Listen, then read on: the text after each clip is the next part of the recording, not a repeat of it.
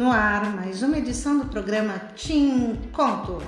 Agradecemos pela audiência. Hoje entrevistaremos Ed Serazer, estudante do sétimo ano da Escola Estadual Consolação. Como vai, Ed? Muito bem. Ed, o que você sente em ter atingido um milhão de seguidores um, em pouco tempo por causa de uma aventura em um cemitério? Conte tudo. No ar, mais uma edição do programa Tim Conto. Agradecemos pela audiência. Hoje entrevistaremos Ed Serazer, estudante do sétimo ano da Escola Estadual Consolação. Como vai, Ed? Muito bem. Ed, o que você sente em ter atingido um milhão de seguidores em pouco tempo por causa de uma aventura no cemitério? Conte tudo. Postei um vídeo no meu canal relatando a história e não é que o conteúdo bombou? Então, minha professora de língua portuguesa pediu para fazer uma entrevista com alguém que exercesse um bom trabalho. Conheço o João, coveiro, que trabalha faz tempo no cemitério do meu bairro. Saí da escola às 4h45 da tarde e fui para lá. Entrei, procurei João e nada. Desisti. Caminhei para o portão de saída. Puxei para abrir, mas estava trancado. Olhei em volta, ninguém. Mexi na mochila para pegar meu celular, sem bateria. Qual foi a sensação de estar sozinho em um cemitério? Senti um frio da barriga, as pernas queriam correr, mas estavam lá, paradas, como se tivesse criado raízes. A frase pernas para vos quero fez sentido para mim naquele exato momento. Isso aconteceu em que horário? Era mais ou menos umas 6 horas da tarde. Acho que os portões fecharam às 5. Fiquei uma hora procurando a saída.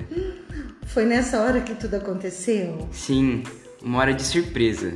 Eu estava lá, mas ninguém me viu. O responsável por fechar os portões deveria vistorar o local para ter certeza de que não teria ninguém. Fiquei preso, uma viva alma encercada nas moradas dos mortos. Conte-nos como você resolveu este problema. Um gato de pelagem cinza se aproximou, roçou minhas pernas, como mágica, afastou de mim o medo. Passei a segui-lo. O gato estava me guiando para algum lugar. Aqueles olhos vivos, verdes, pareciam querer me levar para fora. Continuei a seguir o bichinho, que me conduziu a alguns túmulos e miava quando queria me observassem os, os escritos da las, das lápides. Você notou algo errado nisso? No começo, sim, mas logo entendi que o felino queria que eu decifrasse um tipo de charada. Conquiste a liberdade. Entenda-me. Foi o que li na primeira lápide.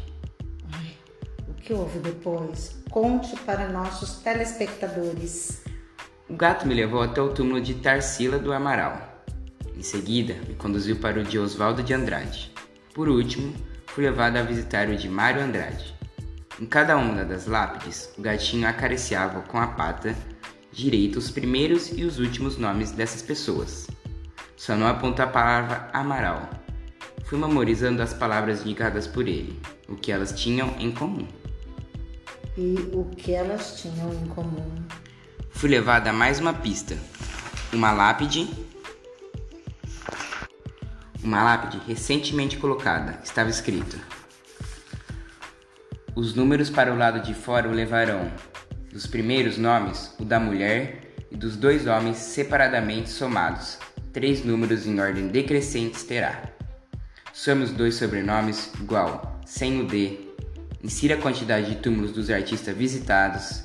Antes de todos somar, seis números terá. Some todos e outros dois números surgirão. surgirão. Dessa soma, um, um número com dois algarismos obterá. Organize os oito números na sequência que aparecerem.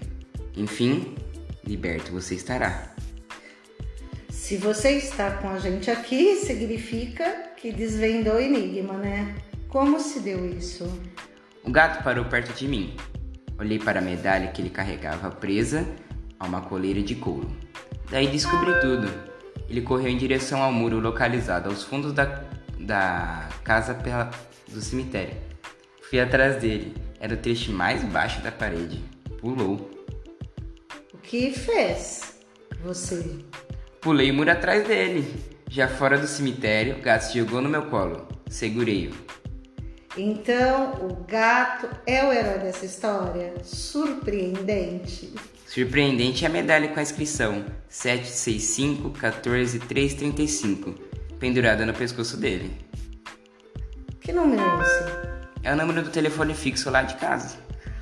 E o gato? Desde aquele dia, mora comigo. O nome dele é Alan Poe.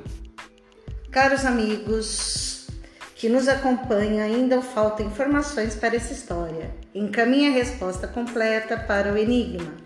Os três primeiros que enviar a resposta correta receberão os livros O Escaravelho de Ouro, de Edgar Allan Poe.